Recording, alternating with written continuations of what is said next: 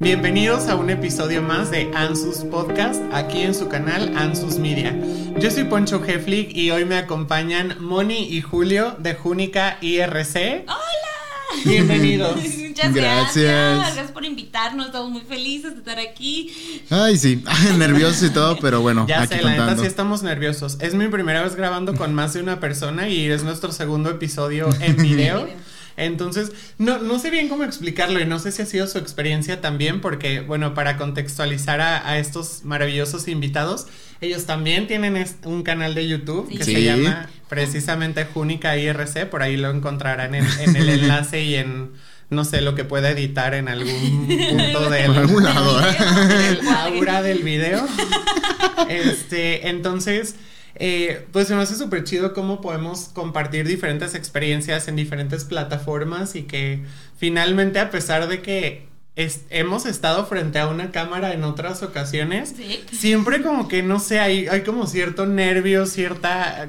Como que, como adrenalina, tal vez Sí. pudiera ser Sí. de, de ponerle así grabar porque no sé es como un- una vibra distinta como que es el hablar es hablar con gente pero sin tener a la gente enfrente entonces bueno es toda una experiencia como bien loca ¿no? Sí, Sí. claro, pasar las barreras del internet, o sea, de que, porque no nomás es como la camarita enfrente de nosotros, o sea, hay millones de personas atrás, Claro. muchas personas también de otros países, del mundo, sí, entonces sí. es increíble la verdad la barrera que nos da, no, más bien no la barrera, la rompida de roda, rompida, ¿Rompida? la rompida, ya ven, o sea, El derrumbe de la barrera. exactamente de la barrera del internet que Sí, es que ahorita estás uno, estamos los tres nada más, pero te pones a pensar detrás de esa cámara cuánta gente no te está viendo. Claro. O cuánta gente te está diciendo, ah, mira cómo está, ah, qué gracioso dijo rompido. o cosas así, dices, ay, ¿qué está pasando? No y no es lo más humillante que hemos hecho así que todo Sí, no, definitivamente no. Oigan, platíquenme un poquito de qué va su canal, que es el tema que nos trae hoy a compartir y que queremos también compartir con ustedes y que nos ayuden a pues ampliar esta perspectiva de los temas que podemos tener en nuestro cuerpo y a lo mejor sin darnos cuenta. Bueno, este, nosotros, bueno, tenemos un canal de YouTube que platicamos un poquito de nuestra experiencia con la insuficiencia renal crónica.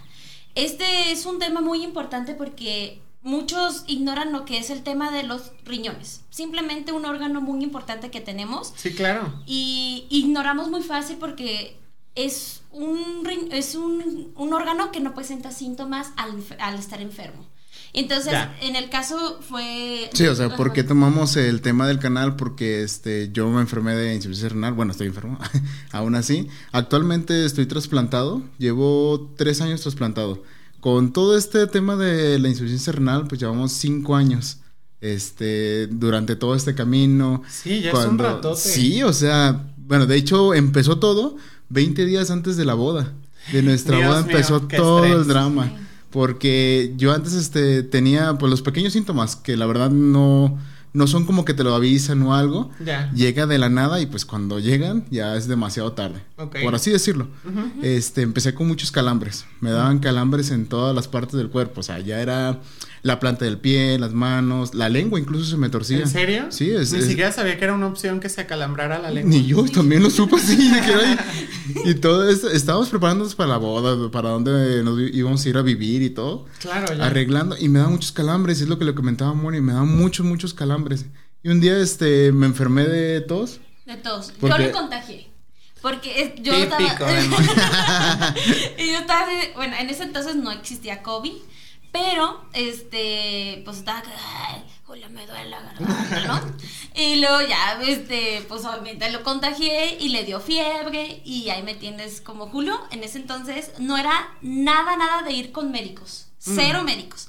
Y entonces ahí voy con de. Oiga, señora, a mi, suegra.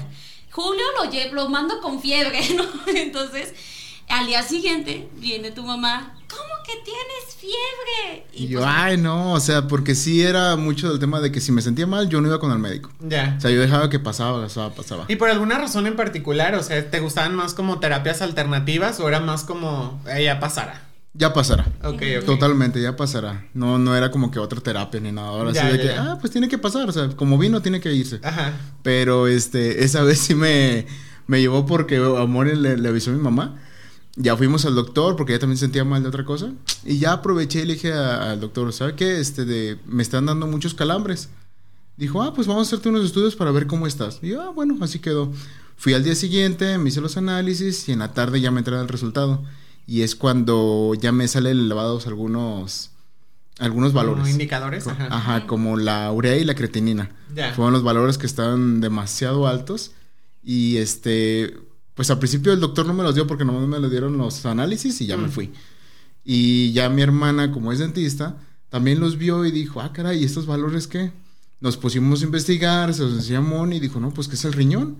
Órale, qué, qué loco que a pesar de que ya tenías los análisis, no fueron como los médicos en ese momento que te dijeron algo, ¿no? O sea, se me hace...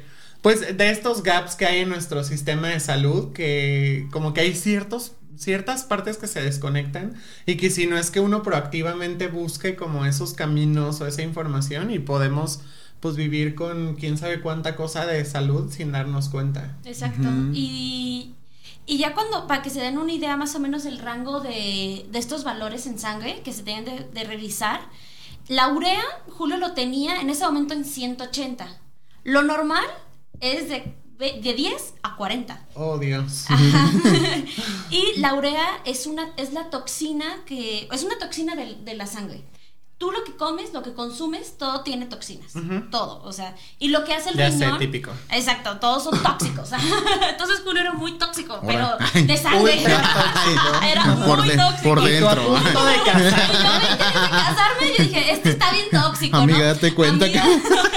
ya sé. y yo dije, este, para que se den una cuenta, 180 y el mínimo es 40. No, no manches. O sea, era una cosa exagerada. Y la creatinina este, el mínimo es, en hombres, es 1.3.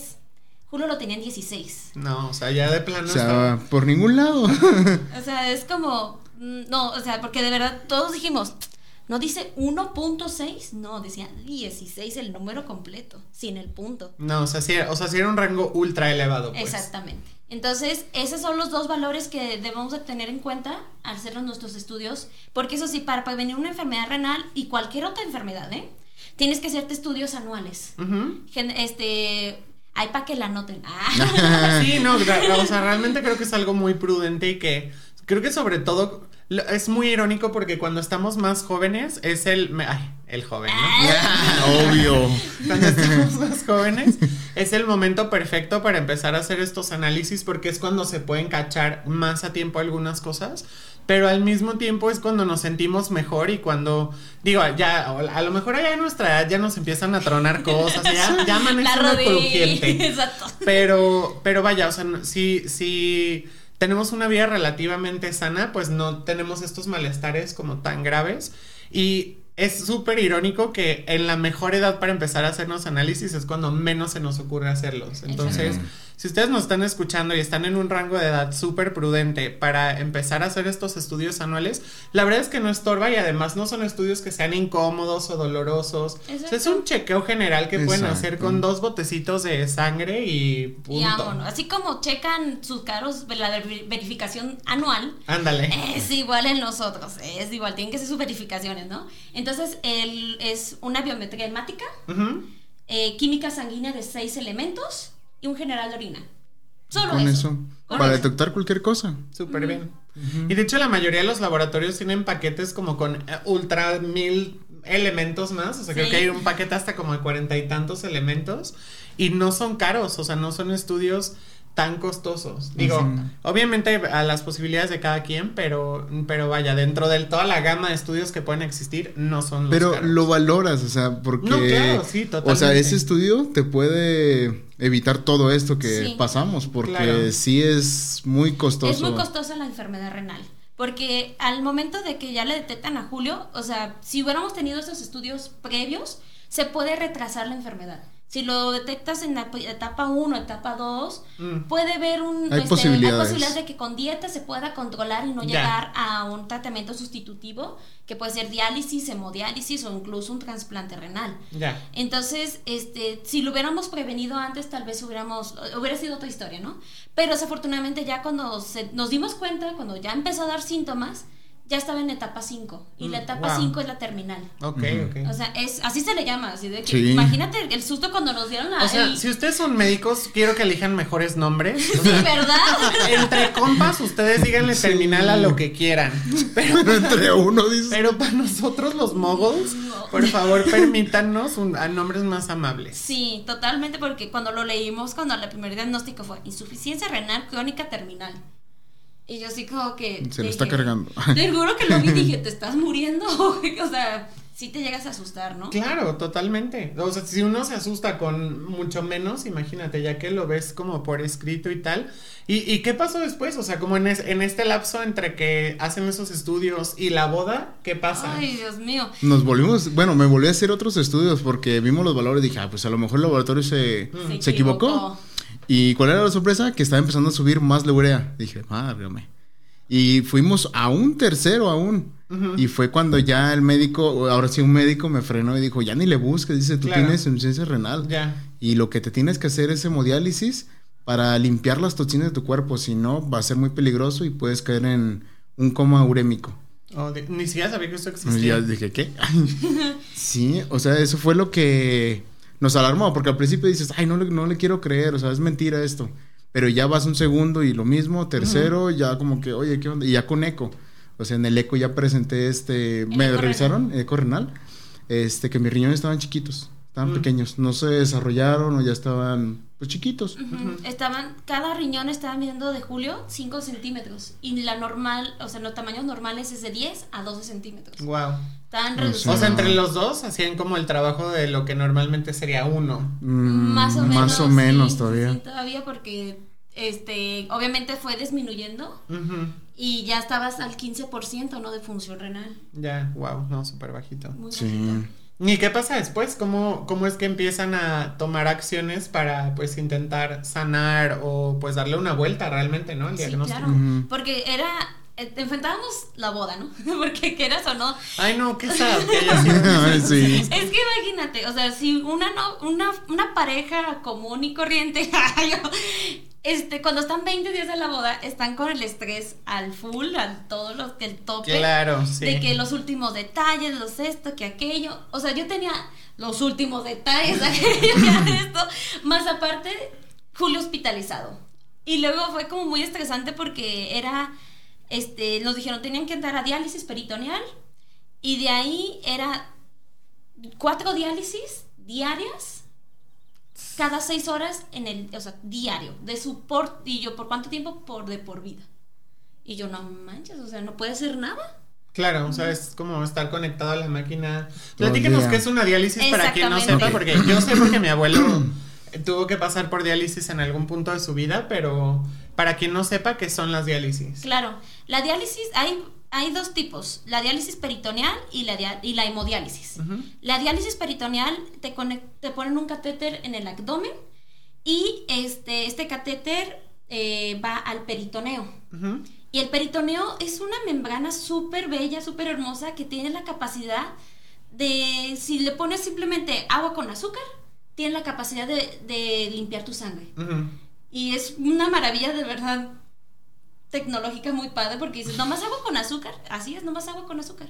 Entonces, ese catéter te ayuda para conectar directamente al peritoneo una bolsa Ajá. que tiene solución de diálisis, que es agua con azúcar. No, no, Más otros componentes. azúcar. sí, es lo que te iba a decir Ajá, ahorita. exactamente. No es como que le vacías ahí no, el ajá, azúcar. no se no, no, no, con azúcar y dice, ya limpia las... ¿no? Más bien van a tapar las arterias. No, así no. O sea. Sí, son bolsas de diálisis, o sea, se llama así, bolsa de diálisis especializado, tiene el agua, azúcar y otros componentes para hacer la limpieza. Este líquido entra por el catéter directamente al peritoneo y tienes que dejarlo cierto tiempo para este para que haga la limpieza y ya de ahí lo retiras y lo cambias por uno nuevo. Ujú. O sea, son ¿cómo se? unas bolsas gemelas se les llama. Ajá, Es una bolsa vacía y es una bolsa llena de líquido. Lo que el tratamiento consiste en que tiras primero el agua sucia que está dentro de ti de tu peritoneo y sale incluso a veces amarillo, depende cómo esté contaminado el cuerpo. Ya. Y infundes la, la limpia para que ahora tenga una permanencia y después repites el proceso. Ya. O sea, son cada seis es algo horas. que pues nuestro riñón hace o nuestros riñones hacen Todo el día. normalmente Ajá, exactamente. cotorreando pues. O sea, ya están sanos ellos lo hacen, pero cuando no. Y el otro, eh, la hemodiálisis es, es por sangre. Ahí sí directamente te sacan la sangre. Bueno, no te Torrente. sacan, o sea, este, te conectan con un... Ya bien un- zombies. ah, ya, sí, sí, sí, ¿no? En seco. No, pues sí, no feas y salen así, pobrecitos, este, es un catéter de aquí, ¿cómo se Bueno, en ese también- intravenoso, ¿cómo se llama? Intravenoso. Ajá. Ajá. Es uno que está directamente al corazón. ¿De plano? Sí. para Ay, no, qué poder pues, limpiar todo eso. Claro. Ese es uno. Otros que son unas fístulas que te conectan por estas partes del cuerpo. Eso lo que hace, te saca poquita sangre, obviamente, no te vacía. No te va haciendo Y, te, y lo lleva eso a una máquina. Y la máquina tiene unos filtros para limpiarlos. O sea, en este también hay como líquido dializador, que igual este tiene para limpiar las toxinas, tiene unas membranas. Pasa por ese filtro y baja y regresa a tu cuerpo lentamente. O sea, te- llega otra vez la sangre con menos toxinas. O sea, no te la limpia, porque si te la limpiara, pues ya no necesitáramos tanto. Claro. Pero esto también tienen que ir este, los pacientes cada tres días a hacerse pues esta limpieza de la sangre. Ya. Y es, Es, un este, poco más agresivo a comparación de la peritoneal, porque la peritoneal es diario y es como, como dices, es lo más cercano a lo que hace un riñón común. Y el otro eh, estamos viendo que es la sangre, es el corazón, o sea, las válvulas y todo está manejando. Por eso es como que un poquito más agresivo. Ya, no, claro, totalmente. Y entonces empezaron ese proceso de buscar opciones. Sí. Y la opción que nos dieron fue la diálisis peritoneal. Y, o sea, como ya, de ahí ya cuando ya estaba hospitalizado, le hicieron las diálisis y todo, pues estaba fluyendo. El, ay no, hubo un momento de la, antes de la boda, era un viernes, la boda era un sábado, era un viernes y seguía hospitalizado el hombre. Y yo, O sea, el viernes de la misma semana de la boda. Sí, No manchen. y yo, nos casamos mío, un sábado. Sí, fue un sábado y Julio seguía el viernes hospitalizado y no lo iban a dar de alta. No lo querían dar de alta. No, el, ¿cómo se llama? El internista me decía, este, no, pues a mí me vale, tienes que bajar todos tus, tus niveles, primero es tu salud y todo. Es lo que yo le decía, es que tengo una boda. Me dijo, pues a mí me vale. Primero es una sola- boda. Y luego le dije, pues el problema es que soy el novio, o sea, ¿qué onda? O sea, sin él no se hace la boda. Eh, Exacto. Y, y andamos de que buscando hasta permisos como de que Mm, lo saco ujú. en un día y te lo devuelvo al otro. Plazos, nomás, que firme, ya, Nomás de que firme, ya, esto te lo regreso, ¿no? Pero afortunadamente, este, las dos valores empezaron a bajar y el viernes en la tarde lo dieron de alta. Yeah. Y Sí. sí. y sí nos pudimos casar el sábado, ¿no? Lo único, pues sí, malo es que sí se tuvo que cancelar como la luna de miel y todo esto. Claro. Porque no podía subir un avión después de estar operado. Entonces, eso sí tu- se, se pospone, pues. Se- o sea, ahora sí, ahí sí aplicó la de la salud es primero. Claro, o sea, no, no era la prioridad. No era prioridad. Entonces, hicimos nuestros cursos para que aprender cómo hacer las diálisis en casa y todo. Ya después este le dieron una máquina que es como el tamaño de una impresora. Ajá. y ahí ya se conectaba todas las noches y ya está desocupado en el día. Está súper interesante ese proceso y los invito a que vayan al canal de Moni y Julio a verlo porque, o sea, lo tienen súper bien documentado y, o sea, yo, la verdad es que de insuficiencia renal pues solo sabía cuando mi abuelo eh, falleció por eso, eh, pero realmente fue como en un periodo muy corto. Sí. Y le hacían diálisis y tal, pero nunca, nunca participé en ello, nunca fueron en casa, o siempre fueron en una clínica. Entonces creo que sí iba a diario o al menos tres, cuatro veces por semana, la verdad no me acuerdo bien. Pero como que yo nunca había visto el proceso y viendo su canal, o sea, a pesar de que no, no es per se algo eh, cercano a mí o que me pase a mí o, o no sé, como, como con lo que me puede identificar directamente, de todos modos se me ha hecho muy interesante su contenido y todo, o sea, toda la información que comparten porque pues finalmente si son cosas que le ayudan a un riñón enfermo, pues imagínense lo que puede hacer por un riñón sano, ¿no? Claro. Todos los tips que ustedes comparten, las recetas y demás. Y, pero bueno, yo quisiera saber específicamente en qué punto eh, del proceso es una opción un trasplante o cuándo los ponen en la lista o cómo funciona eso, quién lo decide, Ujú. cuéntenos el, el behind the scenes. El behind the scenes, exacto. Ok, bueno, hay dos opciones este, para la donación de órganos. Si puede ser este, teniendo un donador vivo o un o estar en lista de espera para un este un donador cadavérico. Ok. Este, aquí primero se pone la opción de que si tienes un donador vivo como padres, hermanos, primos, este, hijos Esposos. o esposos también. Este, también puede ser amigos. Pero- Sí, no, pues Ajá. famosamente Selena Gómez Exacto. recibió un riñón de Eh. su amiga. Exactamente. Y luego la dejó de hablarla muy bien. Exacto, yo también, pero. Son otros temas. Chisme. Exactamente. Son como que las opciones que hay. Y este, pues por todo este proceso se habló y desde el principio que te detectan la insuficiencia renal, te dan la opción de que puede ser la diálisis, hemodiálisis o el trasplante renal. Pero es como de que ahorita no puedes obtener el trasplante renal rápido porque primero tienes que limpiar todo tu cuerpo. O sea, Ya, tienes claro. que desintoxicarlo hasta que esté pues medianamente sano. De ahí este se hace el proceso para ver quién quiere donarte. O sea, puede ser este, como digo, en los hermanos. Principalmente los hermanos. Sí, ¿Por porque qué? yo, yo fui la primera en levantar la mano, sincero. Así dije, yo, sácamelo, sácame el riñón, sácamelo yo, ¿no? Entonces dije, yo, dado, Aquí, dado, aquí, aquí, aquí, aquí, está, aquí. dámelo. Entonces, este, pero desafortunadamente no somos compatibles en la sangre. Ya. Entonces Es- todo empieza desde ahí. O sea, con una tabla de Claro, sí. compatibilidad de sangre, ahí puedes saber si eres compatible. Yo soy A positivo y Julio es O positivo. Ujú. A no le puede donar a O, pero O sí puede donar a A. Ya. Entonces ahí, este, si no checamos después, no sé si Una se puede poner la tabla de... Sí, la ponemos, Ajá. ¿cómo no? La- para que ya tengan una idea para empezar por ahí. Y luego, pues conmigo, pues luego, luego me dijo, no, mija, tú no, porque no son compatibles. Y yo, ching. Sí, porque ese proceso, te digo, se habla con el médico, el nefrólogo que te está atendiendo. Y este, y sí, Moni sí dijo de que yo quiero donarle. Pero luego, luego, ¿qué tipo de sangre eres? No, pues no, este, no son compatibles, este, están jóvenes, bueno, todo el choro que nos aventaron. Y pues totalmente la descartaron. Así que se regresó a casa, se habló con toda la familia y mis hermanos me, me, este, levantaron la mano, dijeron, yo quiero donarte el riñón. Eh, hay que anotarlos mis dos hermanos para hacer el proceso. Pero a lo que nos había explicado la médica, el médico, este, que solo puede hacer una persona el proceso, un protocolo. ¿Cómo? O O sea, no tú puedo puedes yo- tener como así una fila de 10 personas queriendo Pero solo donar. uno por uno. Ah. O sea, no puedo meter los 10. no. Órale. No. Porque, porque podrías hacerlos fácil si puede ser una tortura. Sí, para todos. Y este, y mi hermana dijo, ¿sabes qué? Yo primero empiezo.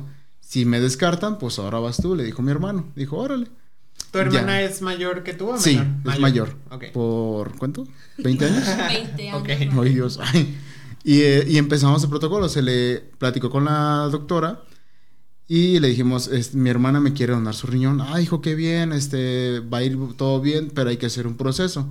Del hospital de, de segundo grado, me envi- nos, nos enviaron al de primer grado, que es centro médico, aquí de Occidente. Sí, fue todo en el IMSS. Todo el proceso fue en el IMSS. Y hay que tomar en cuenta, o sea, yo sé que el IMSS tiene como mala reputación, o diciendo, ay, qué feo está el Sí la IMSS. tiene. Ajá, este, específicamente en trasplantes, aquí en Guadalajara, es el número uno. Es el mejor. Sí, realmente, eh, o sea, a mí algo que me ha llamado la atención de su experiencia es que justo platicando con Moni así en el día a día en nuestra interacción, como que es así, experta en el IMSS y, ajá, cosas que, que nosotros no sabíamos o que no teníamos presentes de, de beneficios o de cosas que podemos hacer para facilitar los procesos allá, pues Moni ya es la número uno. Que el IMSS, para quienes nos escuchen que no sean de México, es el, el Instituto de Seguro Social, o sea, es como el, el acceso más, eh, pues, accesible tal cual de, de salud, eh, al que no literalmente todo mundo tiene acceso, pero sí la mayoría de la gente que al menos trabaja y, o sea, hay como ciertas condiciones, pero, pero es como la, la, la versión más accesible de salud que tenemos. Y también una cosa como que sí nos pone como a reflexionar es de que la lista de espera para un órgano cada- para de un donador cadavérico puede esperar hasta de 10 a 15 años esperando un riñón.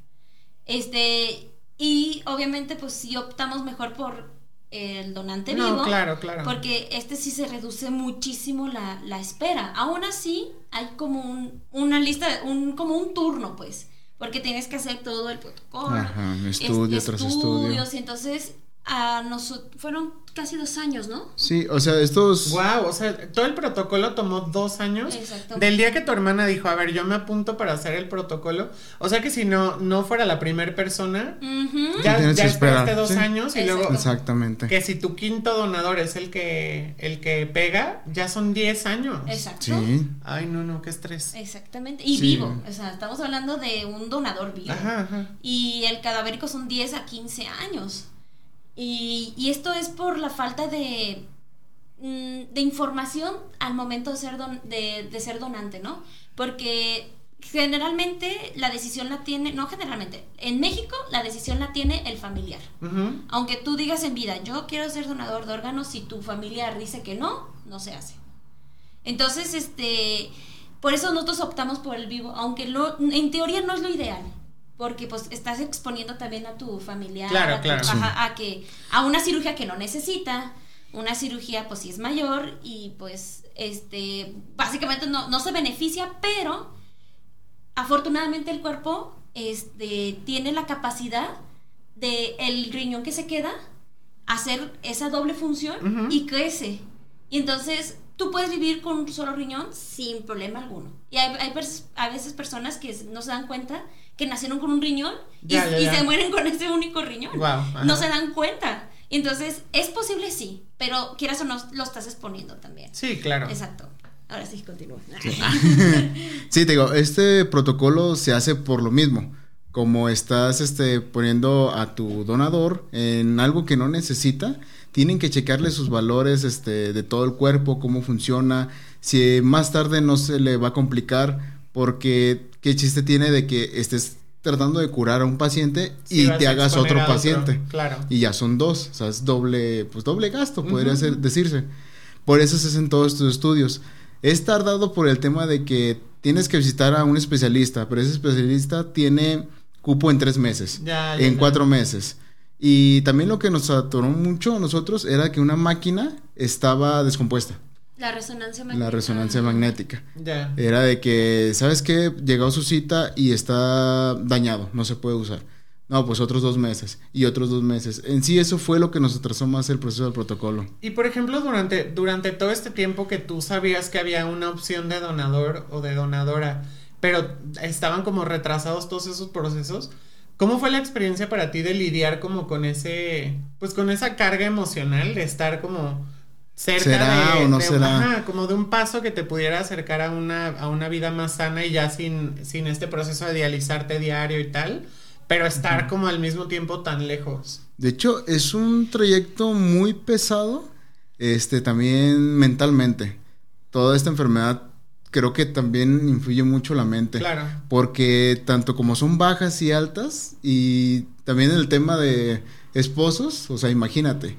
Mori estaba así con las pilas al mil y yo estaba abajo porque Moni siempre está con las pilas al micro. quiero aclarar. me sentía mal, me sentía que no podía hacer nada. Tenía ganas de hacer todas las cosas, pero a veces el cuerpo no me respondía. Ya. Porque estaba caminando y ya me caía de que quería dormir o me sentía muy agotado. Y este, y era de que, no, pues sabes qué, no puedo, eh, me estoy muy desanimado, no quiero hacer nada. O, o en ratos amanecía de que no, quiero comerme al mundo, pero el mismo cuerpo no me respondía. Y todo ese trayecto de que, ay, que ya se descompuso la máquina, que esto, que el otro. Llegó un momento donde sí platicamos y me dijo, Moni, pues estás consciente de que puede pasar de que tu hermana tenga una enfermedad o de plano no pueda. Y sí es como que un choque de emociones, dices, sí es cierto, o sea, tanto pelear para nada, me voy a desilusionar y este, ya no voy a querer seguir en este camino. Y como que reflexionando con su apoyo y todo, fue de que, ¿sabes qué? Puede pasar, pero es para aliviar a mi hermana de que esté este, curada de alguna enfermedad que tenga. Y pues hay que esperar, más que nada hay que esperar, hay que esperar todo lo bueno, porque por algo pasan las cosas, como que es nuestra enseñanza de nuestro matrimonio que por algo siempre pasan las cosas, siempre nos pasan cosas raras, ¿verdad? Sí, totalmente. Y, y pues sí, es como, yo como cuidador o como el, el apoyo emocional más cercano. O sea, una, yo no sé dónde sacas las fuerzas y siempre busco, es tú, tú eres el pilar. Y si yo caigo con él, nos derrumbamos, ¿no? Nos claro. caemos juntos. Entonces, obviamente yo procuraba de que cuando me sentía de la de ahí, de lo que todos se imaginen, así estaba. Este, le decía a Julio, no, pues, le decía, no, todo bien, pero yo en, la, en, el, en el baño me encerraba yo, ¡ah! ¿no? O sea, un claro, claro. Pero buscaba las fuerzas para que él no se derrumbara, ¿no? Y, y es como esa carga emocional en ambos, pero sí tuvimos que un momento llegar a terapia, ¿no? Con un profesional. Porque llega un momento que a veces es demasiada la carga que necesitas ayuda. Entonces también no se avergüencen de ayudar, eh, buscar ayuda profesional. Claro, completamente. Entonces fuimos a terapia y nos ayudó muchísimo para prepararnos para el trasplante. Sí, de hecho, o sea, creo que ya lo había mencionado en algún episodio, pero a mí se me hace súper interesante poder armar estos equipos multidisciplinarios donde a la par de que estamos haciendo como un proceso de salud física con los nefrólogos y todo, todo este tema que ya nos están platicando, también podemos llevar acompañamiento emocional, psicológico, energético o espiritual para quien eso también sea, sea valioso. Entonces creo que, que, que sí, o sea que a final de cuentas a veces nos damos eh, como que nos llega alguna situación en la vida que nos hace contemplar ese equipo, pero para quienes hoy están sanos y quieran prevenir, siempre también es opción. Claro. Eh, que en ese eh, chequeo anual también consultemos un psicólogo, veamos cómo estamos emocionalmente, que no tengamos por ahí temas atorados que trabajar y que nos ayuden pues también a prevenir enfermedades físicas o de algún otro tipo. Y, y como poder armar este pues como este squad, esta Liga de la Justicia de la Salud, que creo que realmente es una diferencia importante. Sí, claro, porque también tus emociones se enferman, también se enferman. Se sabe, se los hemos dicho. Y eso, y eso es para sanarlos sí cuesta mucho trabajo. Ahora sí, como dices, la red de apoyo y todo, pues estábamos empezando y realmente uno como paciente dices, estoy solo, me siento mal, soy de lo peor, pero no te pones a pensar más allá en la persona que está viviendo también contigo la enfermedad, que en este caso Mone era la que vivía más directamente la enfermedad conmigo, porque ella veía mis dolencias, cómo me quejaba, nuevos dolores, que estaba acostado y no podía levantarme, o a veces que sí, este, seguía adelante. Ella vio todo así sin censura, todo lo, todo lo que pasé. Tal vez yo sentía el, el desgaste físico, pero ella vio cómo me desgastaba también emocionalmente y a la vez ella también se estaba desgastando. O sea, era como de que yo como, como paciente digo, tienes que ver quién está a tu lado y tienes que ser también como el pilar para esas personitas. Porque de hecho también mis padres, mis hermanos también se derrumbaban al verme, pero llegó un momento donde pues me cambiaba el chip de que no no estoy tan mal, tengo compañía, los tengo a ellos, me escuchan, me animan. Dice, ¿por qué yo no hacerlo? ¿Por qué no demostrarle a mi cuerpo, a mi mente, que esto va a continuar y no hay que derrumbarse? Y este, sacar fuerzas de uno mismo a pesar de lo que está viviendo para transmitírselo a las personas de que estás bien. Y pues sí funcionó, fue, como una, un hablar conmigo mismo para levantarme y es lo que creo que también ayudó a ellos a poder acompañarme y seguir juntos, porque no quería estar como que llorando, no quería estar levantándome todo el día, porque imagínate como Moni, ¿qué caso tiene que esté contigo si no le echas ganas a la vida? Si este, te quieres derrumbar, te quieres rendir, ¿para qué quiero estar con una persona que, que no lo da todo? Y al igual la familia, va a decir, ¿por qué, este, ¿por qué te estoy cuidando? ¿Por qué si tú no pones de tu parte? ¿Por qué no para que mejores? Ahora sí que también es como un regaño interno contigo mismo.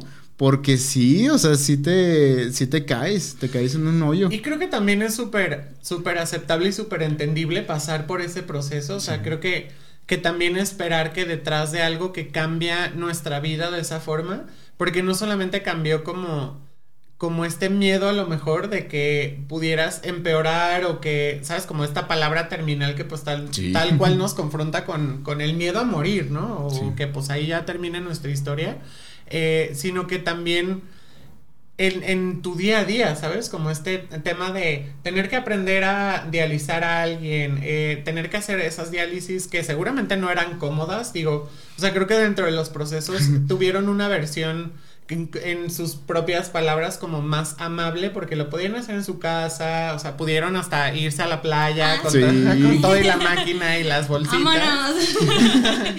Pero de todos modos no quiere decir que eso lo, lo haya hecho per se fácil. Y creo que también es súper aceptable pasar por este periodo donde no te sientas bien, donde tengas que acomodar esta información. Y yo creo que, yo creo que más que un autorregaño, Julio, fue más como una reflexión. O sea, yo lo veo más así porque, porque al principio cuando la información es tan abrumadora, también es muy difícil acomodarla. Y conforme va pasando el tiempo y vamos entendiendo mejor las cosas, creo que también tienen la oportunidad de acomodarse diferente. Sí creo que hay como un tema de, de actitud y como de temple, de que hay gente que no, nunca llega a ese punto de reflexión y pues se dejan, pues literal se dejan morir, ¿no? Sí. Sí, de que súper dark mi comentario.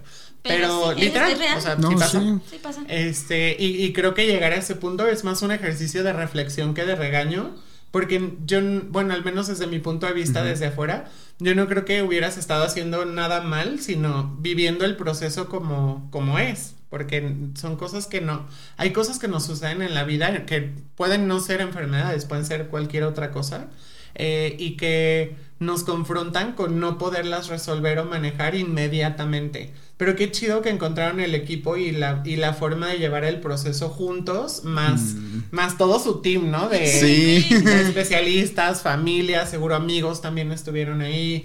O, o por ejemplo, en, en sus trabajos, como tener como esta flexibilidad y la oportunidad de, pues, de que su salud fuera una prioridad. Y, y creo que es eso, como un, un ejercicio de evolucionar y de cambiar que también te pone en una situación de estar más sano independientemente de lo que pase con el riñón, pues. Exacto. Sí. Porque bueno, también este, hablando todo este tema, eh, como estando en crisis y no saber qué iba a pasar de la enfermedad, pues a lo mismo íbamos buscando siempre como que los síntomas o malestares que me daban y no había nada de información. O sea, todo era palabras de médicos, o sea, términos que no entendíamos. Sí, sí, sí. Y pues sí nos daba Y como nuestro que, peor oh, enemigo Google, que Ay, Sí, o sea, cáncer, ya no, Cáncer, todo era cáncer. Y, y este, y pues Moni fue la de la idea en sí, lo del canal de Junique y RC. Y me dijo, ¿sabes qué? Vamos, este, como documentando todo el proceso. Y pues dije, pues va, o sea, porque sí trataba de hacer las cosas, pero como te comento, mm, me sentía muy cansado, me dolía y no podía. Y ya este dijo, pues vamos haciendo esto, la idea quedó. Yo sé la edición, yo sé este cómo manejar la, los programas y todo, y tú pues estudiaste gastronomía de chef. Vamos este como que implementando Fusión. fusión para crear algo, Gran algo nuevo. talento. Y así pues nació el... el canal, sí, porque dijimos, este, tú cocina, yo te grabo. Así fue de que. Y entonces, este, obviamente, pues conmigo, sí podía con dos, obviamente todos somos súper poderosos y podemos con dos cargas de trabajo y demás. Pero llegó un momento que dije, no, ya no puedo con dos trabajos, ¿no? Ajá. Y, y entonces le di la opción, oye Julio, te late que yo te enseñe a editar, te enseñe a hacer... Me urge que Moni me enseñe a editar. Edita súper padre. Ah, muchas gracias. Yo súper basic. Basic bitch de la edición. Cuando gustes, cuando gustes. Ya, yo tengo varios aprendices. Entonces, Mm. este, le dije a Julio, te, te enseño y así, así.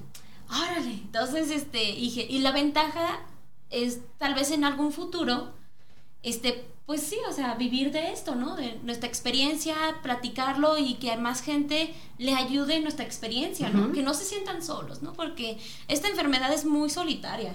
Y, y dije, podemos ayudar más allá, ¿no? Entonces le latió la idea.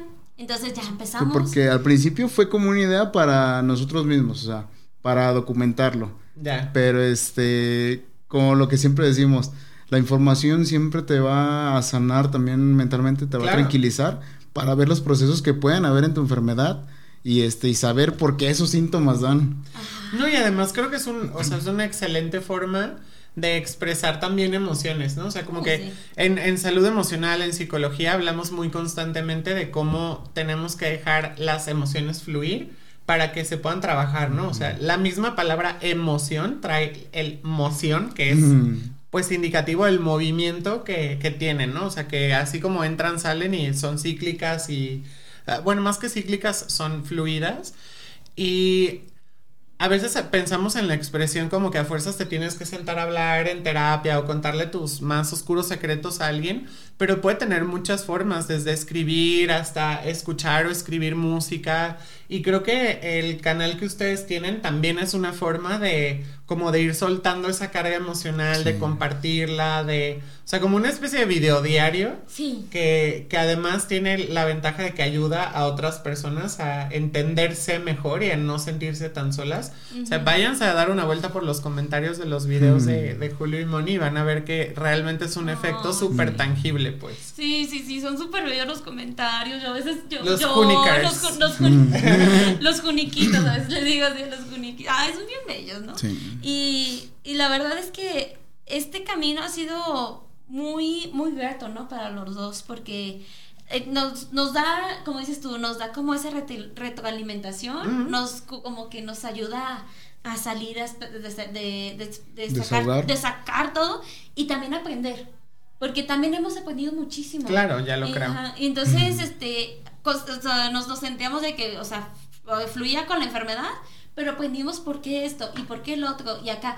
Y a veces hasta me hacen consultas y yo, bueno, no soy médica, pero, y así súper así de, así de que mi cuñado, oye, y si tengo esto y esto, y yo, ay, pues no me corten con el médico. Pero además me encanta que, ajá, que la gente confía muchísimo en YouTube en general. Sí. Sí. Para lo que sea. Digo, o sea, sí, o sea, cualquier cosa de YouTube, o sea, aunque tengan bata, además, no sustituye una consulta. No, totalmente. Vayan con su médico cuando si tienen algo, algo en específico. Puede ser una guía, eso sí pero no es una consulta. Ya. Entonces con el médico. Entonces llegamos en, en, la historia a este punto donde ya haces esta reflexión, nos empieza a cambiar como también tu actitud y tal. ¿Y qué pasa con el trasplante? Ajá. Ajá.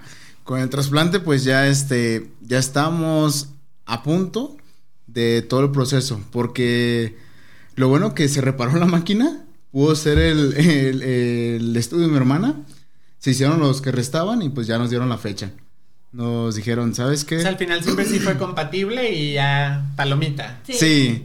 Y era como que, la primera fuera sí, pegara. Sí, este, porque sí teníamos ese temor de que no quedara. dije, bueno, pues vamos a empezar con otro, vamos a cuidarnos. Pero sí, sí quedó, empezaron los trámites, pues sabes qué, eh, este, tienes que ir por donadores de sangre y todo el proceso. Y ya con todo eso se iba con el nefrólogo, el que iba a trasplantar. Y ya este fue curioso porque mi trasplante iba a ser para septiembre. Pero hablando con el, el, doctor, me decía, si ya tienes todo, dice, pues podemos adelantarlo. Y ya me dijo, ¿qué tan preparado estás para el trasplante? Y yo dije, pues jugando, pues porque era muy bromista también. y este dijo, no, pues este, le dije, ¿qué tan preparado estoy yo? Bien preparado, si quiere mañana, mañana. Porque era abril en ese entonces. Era abril. Y este me dijo, ah, bueno, pues mira, el 2 de mayo te vienes. Y yo, ¿cómo? Espérese, o sea. A ver, don era, chingón. Era como.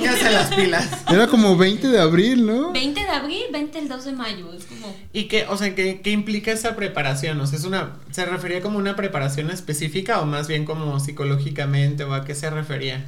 Mm, más que nada, pues sí, psicológicamente. Dice, ya estás preparado, sabes lo que viene, sabes los cuidados. Ok, ok. Y yo de que, ay, pues sí, jugando. Y ya me dijo, no, pues te vienes como en 15 días, sí, faltaba. Yo, Cállale al rato. Y yo, no manches, ¿cómo? Y ya le habló a mi, a mi hermana, ¿también te habló no? Sí. No, pues que ya va a ser el trasplante, me lo adelantaron. ¿Cómo? No, hombre, y hasta mi hermana, de que no manches, avísame y empezó a mover su calendario y todo. La hermana así comprando el vuelo para. Ah, sí.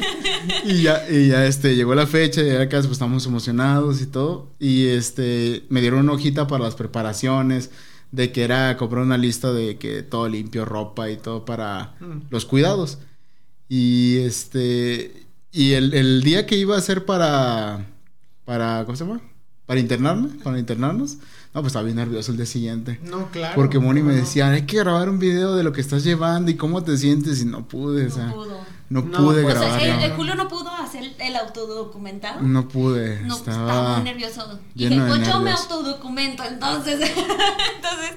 De que sale video, sale video. Sí. Dije, esto no se puede perder la experiencia. Entonces en el canal está el, o sea, todo, todo sin censura de, de, cómo fue de que, hola, ¿cómo Desde estás? saliendo de la Me casa y bien todo. rara, así de que bien bloguera, yo. uh.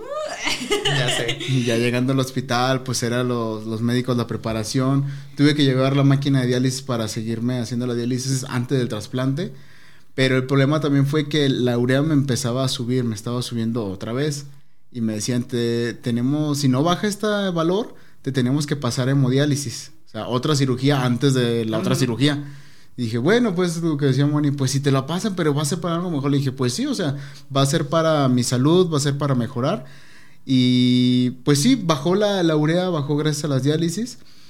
Y al día siguiente ya teníamos que alistarnos para ir a un cuarto aislado, solo mi hermana y yo. Ya nada más podía entrar. Y luego se bañaron en yodo. Sí, nos teníamos que primero bañar, este, normal. Ajá. Y al entrar a ese cuarto teníamos que bañarnos en yodo.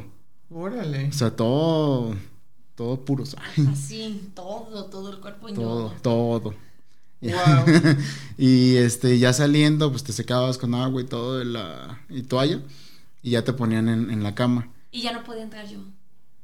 No, o sea, es que claro que debe ser como el ambiente más limpio del universo, Sí, ¿no? Para claro. poder hacer el trasplante. De hecho, ahí, antes de entrar a ese cuarto, fue cuando me derrumbé más aún, porque ahí grabamos como un video de despedida, poquito, y ya en- para entrar al, al cuarto, no pude verle la cara a Moni, no pude verla, o sea, porque mi sentimiento ya era de que tal vez ya no salga de este cuarto, tal vez sea la última vez que la vea, o sea, ya no, ya no quería verla, dije, tal vez ya, tal vez este salga vivo o ya no salga, tal vez me quede en la operación. Y sí me dio mucho temor ya volver a ver a Moni. No, No, pude, claro. no pude verla atrás. Pero pues ya pasó este lo del baño. Al día siguiente estaba toda mi familia, estaba Moni, pero no nos pudimos ver. Nos vendaron las piernas a ambos, a mi hermana y a mí, y nos cubrieron con unas mantas para, para estar todos limpios. Como momias. Así serían como momias. Y salimos ¿Cuánto tiempo estuvieron así? en- pues el traslado del cuarto al quirófano. al quirófano. No, más ese pedacito. Ah, ok, ok. Pero cuenta Pensé que- que... era de que habían dormido así. No. como momias, no. Ya yo bien dramático. Y ya saliendo, primero salió mi hermana y pues toda la familia apoyándola y la llevaron al quirófano. Después salí yo y pues tenía el corazón acelerado. Pues escuchaba a Mona, escuchaba a mi mamá, escuchaba a todos. Y ay, es una sensación bien rara porque seguía el sentimiento de que tal vez sea la última vez que los escuche. Y yo de que no, o sea. Claro, que por más que sea una porra y un momento. Sí, o como- sea, te da como que el temor y dices, chin, sus palabras y se siente muy, muy raro. Y ya llegando a quirófano, pues escuchar a los médicos corriendo esto y el otro, dije, Dios mío, Era o sea, un equipo gigante, era de más de 40 personas. ¿En serio? Wow. Para un trasplante. sí, o en sea, Grey's Anatomy lo hacen con dos, ¿eh? Ah, Ah, sí. exactamente. No, era un y equipo con un de cuchillo de 40. cocina, ¿verdad? 20 En la para carretera. Era 20 para uno y 20 para otro. O sea, Wow. y era, o sea, ingresar y tus datos, cómo te llamas, edad, todo. Ya íbamos pasando a la sala, mi hermana pues le estaban poniendo la, la anestesia, no me acuerdo cómo se llama. La epidural de la espalda. Ajá. Sí la alcancé a ver. Y ya estaba en un cuarto y a mí me metieron en otro cuarto. Y pues no, o sea, todo súper limpio, pantallas, luces, o sea, estaba un equipo de médico, estaba muy, muy grande. Y ya fue cuando me Qué trasladaron intimidante. demasiado. sí, es una, unas lámparas súper grandes, mm, creo que la mitad del cuerpo. Este, lo primero que vi cuando me quitaron las sábanas, me pasaron a, un- a una silla, no sé qué era, y me amarraron. me amarraron primero, yo de que todo temeroso. trippy. Sí, y luego este, sí me acuerdo que estaban corriendo los médicos y luego un, un médico este le dijo a otro, dijo, "Ya se lo pongo" y era una jeringa, yo la vi así de grande. Y el otro dijo, no, espérate que se duerma. Y yo, espérense, ¿qué van a meter o qué? y ya dijo, no, pues ya hay que dormirlo. Y ya me empezaron con la mascarilla. No, espérense, todavía no. Y me la quitaron. Y así estaban como tres veces. Yo, decida. Y ya me quedé. Ay, no. Ya no me acuerdo de nada. Ajá. Ya lo siguiente que me acuerdo era que me estaban pasando una camilla, pero con los ojos cerrados no podía abrirlos. Y yo les decía, tengo ganas de orinar porque sentía esas sensaciones, es otra cosa, que ya había dejado de orinar yo hace seis meses. Ya no orinaba nada. Solo por la diálisis, ¿no? O sea, era Sí. como el reemplazo de la orina. Sí, en teoría, porque, bueno, también es el cuerpo humano, se adapta. Y dijo, si ya está haciendo la función la diálisis, ¿para qué produzco Claro, orina? O a sea, mí, dices, ¿para qué me pones a chambear si Exacto. ya tú lo estás haciendo? Exacto. mejor ahorro esa energía si te voy cuidando de otras claro. partes. Y yo, espérate, o sea, también. Pero se siente bien raro. Ya cuando quise orinar, pues este, me quería levantar, obviamente, para ir al baño. Y que me agarran y me acuestan otra vez. Y este, me dicen, no, orina, tienes una sonda. Y yo, pues, ¿qué es eso? Yo no sabía que era una, una sonda. Esa debe haber sido una terrible sorpresa. porque- Sí. Y yo, bueno, pues, dijo, déjala salir. Y yo, ay, me quedé dormido. Lo siguiente que me acuerdo es ver a Moni. Sí, ya que entró. Y era. yo- Sí.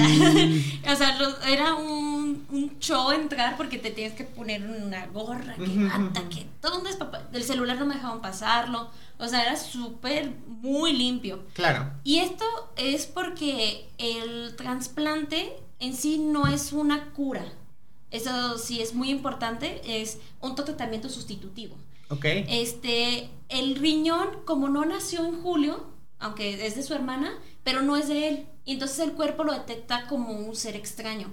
Y lo primero que va a hacer es atacarlo y lo va a matar, aunque le haga bien. Ya. Entonces lo que hacen es bajar esas defensas al cero cuando recién lo trasplantan, este, para que el cuerpo lo acepte Y se y acostumbre. se acostumbre. Pero en ese trayecto pueden entrar bacterias, pueden entrar, o sea, hay posibilidades de que Sí, o sea, todo cosas. lo demás que de lo que te Sí. defiende tu sistema, pues Ajá. estás vulnerable a eso. Exactamente. Y entonces, el donde son los más arriesgados, los, los primeros tres meses de trasplante, es por eso que son los más peligrosos porque el cuerpo está en cero defensa, Ujú. cero.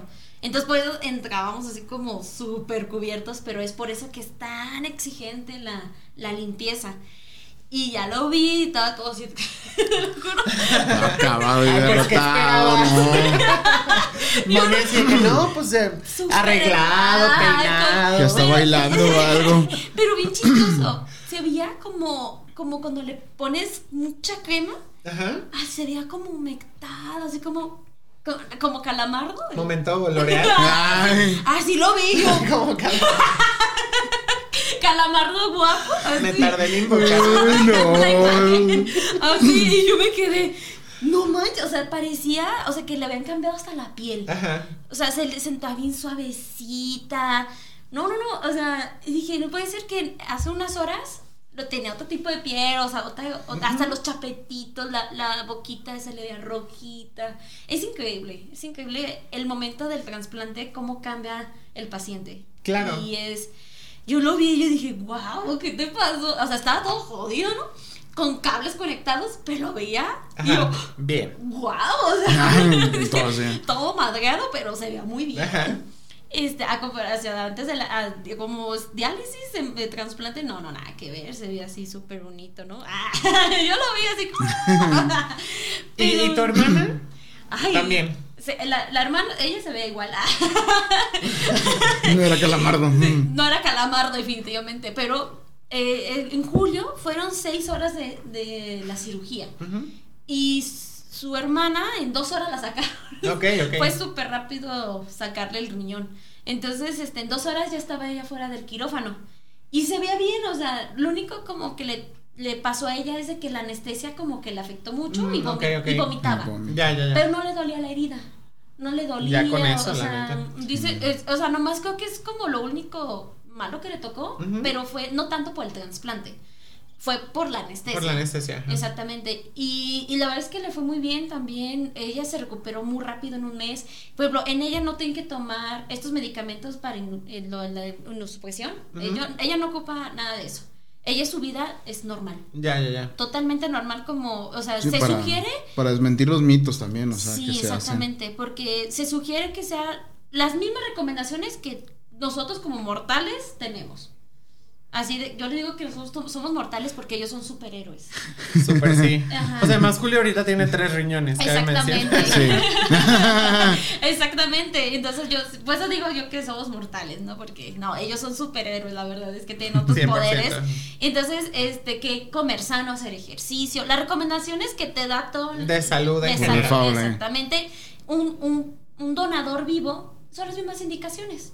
Son las mismas. Entonces, no, para, como dice Julio, para quitar este mito, no va a cambiar tu vida, no se reduce tu tiempo de, de esperanza de vida, al contrario, puede alargarse más porque tienes ya estos cuidados, ya los tienes más conscientes. Claro, más bien. claro. Los Sí, porque de hecho hay muchos donadores que viven más por esto mismo. Porque se cuidan diferente. se hacen los chequeos anuales para ver cómo está su Claro, cuerpo, su dieta, su ejercicio. Por eso como que se alarga más su vida, más bien al contrario. Porque es lo primero que es lo primero que dice la gente, no, es que si donas se te corta la vida, o sea, ya mañana te vas a morir, o sea, no. Eso no no es lo que pasa. Desmintiendo todo nada. esto. Y de- a partir de ahí, pues ya no es necesario dializar y ya como que regresa una calidad de vida que pues había estado en pausa por mucho tiempo. Sí. Sí, ya este, bueno, ahí mismo me quitaron lo que es este el catéter de diálisis peritoneal. También me lo retiraron y pues ya salí ahora con medicamento. Y estos, bueno, tres primeros meses ten- hay que tener mucho cuidado por lo mismo de las defensas bajas. Y creo que también están aislados, ¿no? O sea, no puedes Sí. como salir a la plaza o invitar Sí, a tus amigos. No, de hecho sí estuve los tres meses encerrado, no, no salía, más que a mis consultas de Ya. del médico. Pero era estar todo protegido y todo. Ajá, Ajá. sí, todo. Yo sé que algunos dicen que son exagerados, pero bueno, son las normas aquí, por algo lo dicen. Y este No, y finalmente funcionó, ¿no? Sí. También este el tema de comida, todo tenía que pasar por fuego. O sea, ya sea hasta un agua de sabor tenía que cocerlo. La Estar- manzana tenías que pasarlo por fuego. todo. Órale. Todo, todo, no puede ser nada O sea, hasta por- la fecha o No, los primeros tres meses. Ya. Por lo mismo que puede que esté una bacteria y si lo comes crudo y no ese que sea riesgoso, Órale. por es lo que mejor se previene. Y pues este, todo este proceso, pues sí fue muy rápido la recuperación, porque ya a los tres meses ya, ya quería comerme el mundo. Ya está, Ya. me sentía muy, mucho mejor. Mi hermana estaba también muy bien, estaba, o sea, nos fue de, de maravilla a ambos. Qué bueno. Y este, es, es raro decirlo, o sea, porque de hecho ahorita como estoy, no me sentía antes de que me detectaran incluso la, la enfermedad. Porque sí he sentido mi vida antes de la, de, de la insuficiencia renal, durante la diálisis y ahorita en trasplante. O sea, siento tres vidas diferentes que, que estoy este, experimentando. Sí, tres versiones de ti Sí, distintas. sí, mucho. ¿Y cuál es tu favorita? Esta. no, hombre. Que dijera, no, la primera y yo. Ah, caray. Sí, ¿Qué? Masoquista, ¿verdad? No. No, pero sí, este, la maravilla de un trasplante de riñón, o sea, cambia totalmente la vida y la perspectiva de la Sí, vida sí. incluso. ¿Y qué, qué otros mitos, con qué otros mitos se han topado ustedes de gente como nosotros que podemos ser ignorantes del tema y que nos pudiera ayudar? Además de este tema de que tenemos que dejarle bien comunicado a nuestros familiares vivos que queremos donar órganos porque independientemente de lo que decíamos nosotros, la decisión va- final va a caer en ellos. Así es. Eh, y, y este tema de que pues uno que dona riñón no necesariamente está reduciendo su vida y tal. ¿Qué, qué más ustedes dirían? Esto lo tienen que saber. Ok. Yo creo que acá un, un dato bien importante en Jalisco. Jalisco somos del top 5 mundial Wow. de insuficiencia renal. Eso sí no lo esperaba, ¿eh? De Sí. hecho, sí hay países en ese top y está Jalisco. Jalisco. Dices, Jalisco no es un país. Pues Por- ahora sí. Ahora ¿Por, sí, ajá. por qué está aquí en este top? o sea, Entonces- Jalisco está ahí. Sí es algo inquietante porque, o sea, no, no, no es México, es Jalisco el que está en el top 5 de los con más casos de insuficiencia renal. Ah, ok, ok, ok. Creo que lo entendí mal. O sea, yo entendía como de tratamiento y así. Oh, no, No. te re- o sea, se refiere a que hay más Personas. Sí, yo festejando, ¿no? Así, payaso, como siempre.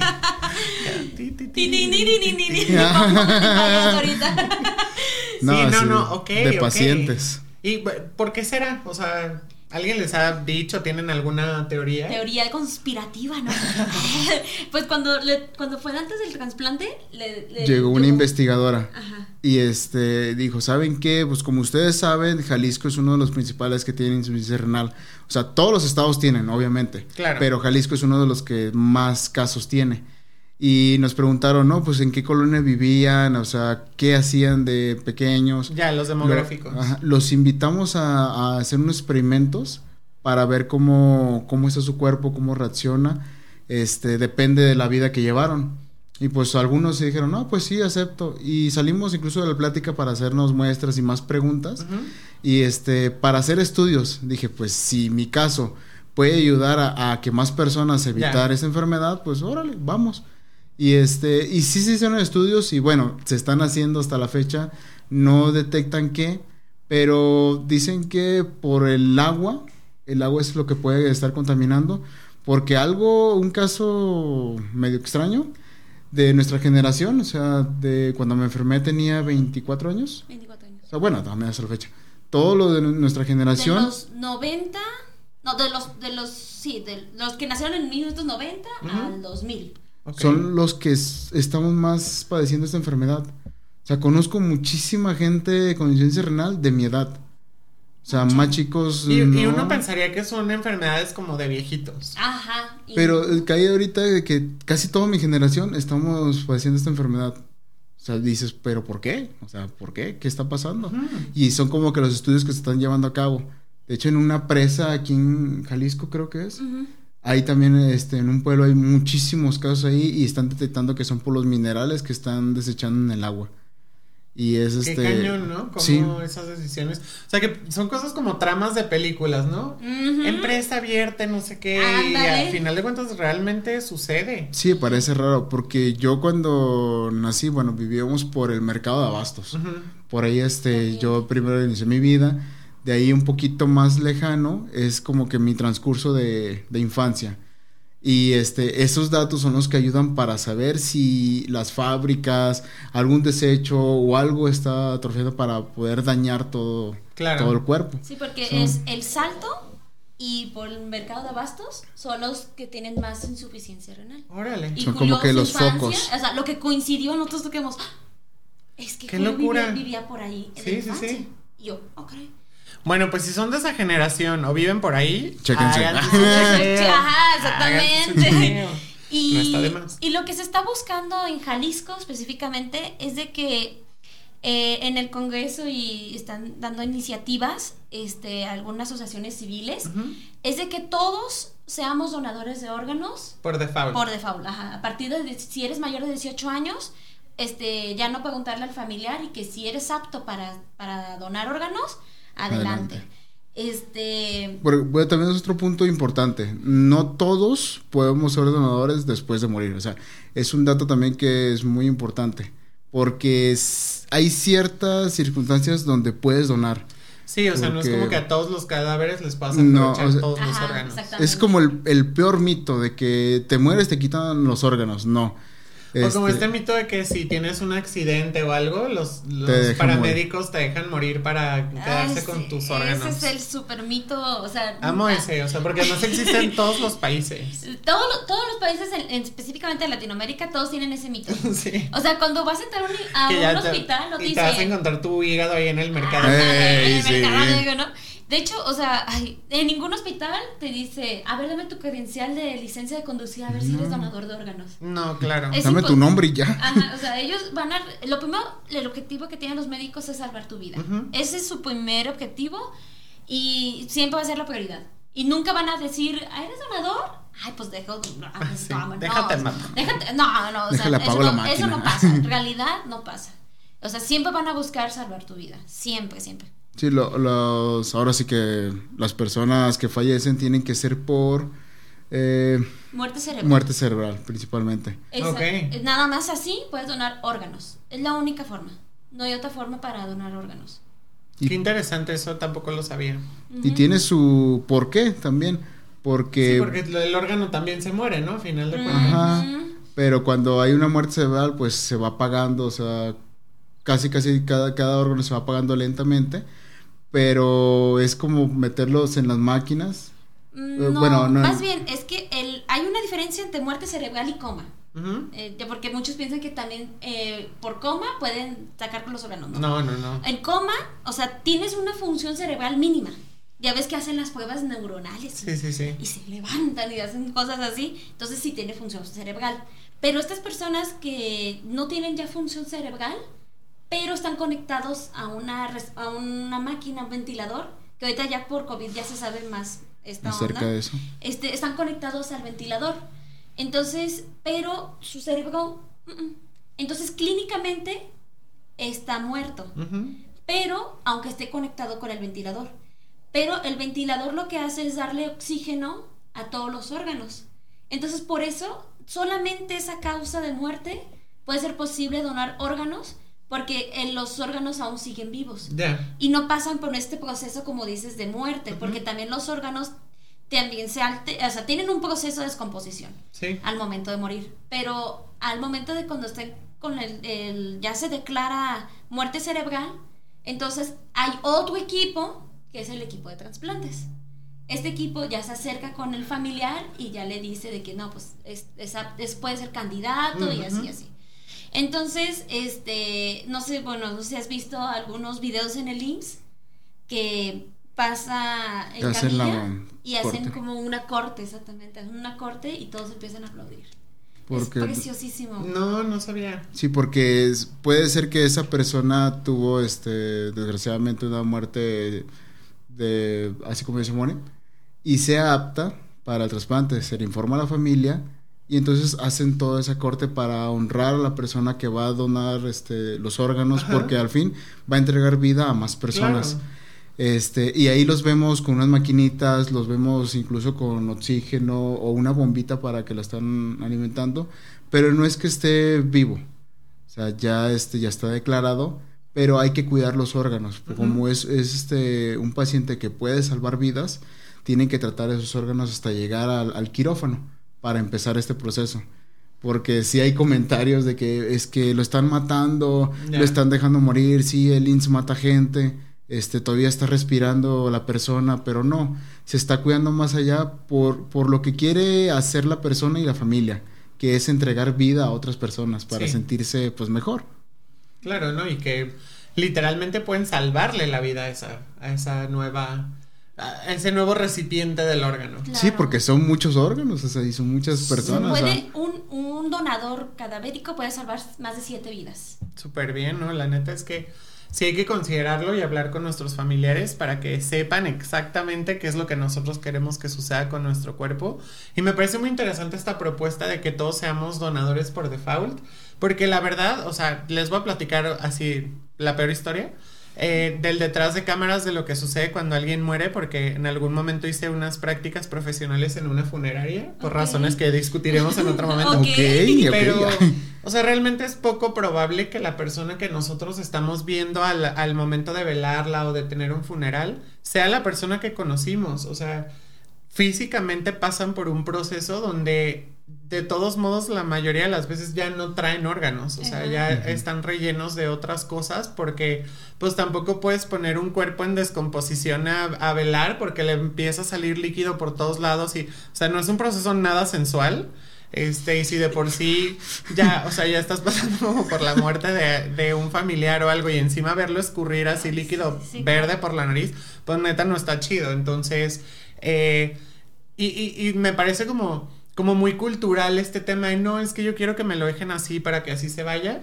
Está muy chido, está muy bonito el sentimiento, pero al final de cuentas, cuando pasan por ese proceso de la funeraria, ya de todos modos los órganos pasaron a otro lugar.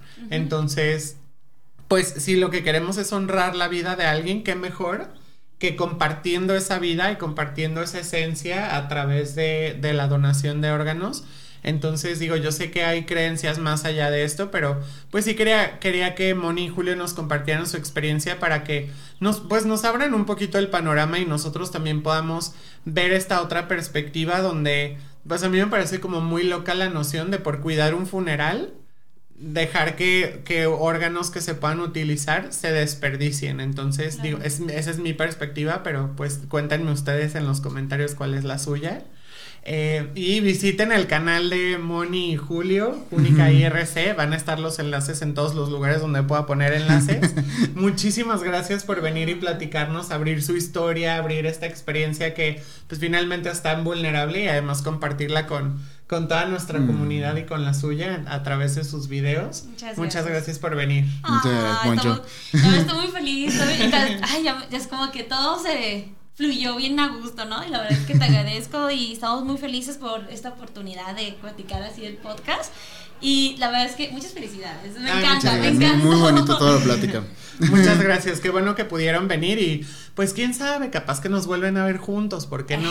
Eh. No se olviden de darle like, suscribirse, activar la campanita si quieren notificaciones para escuchar otras historias de vida chidas de las que podamos aprender. Y nos vemos en el siguiente episodio. Bye. Adiós.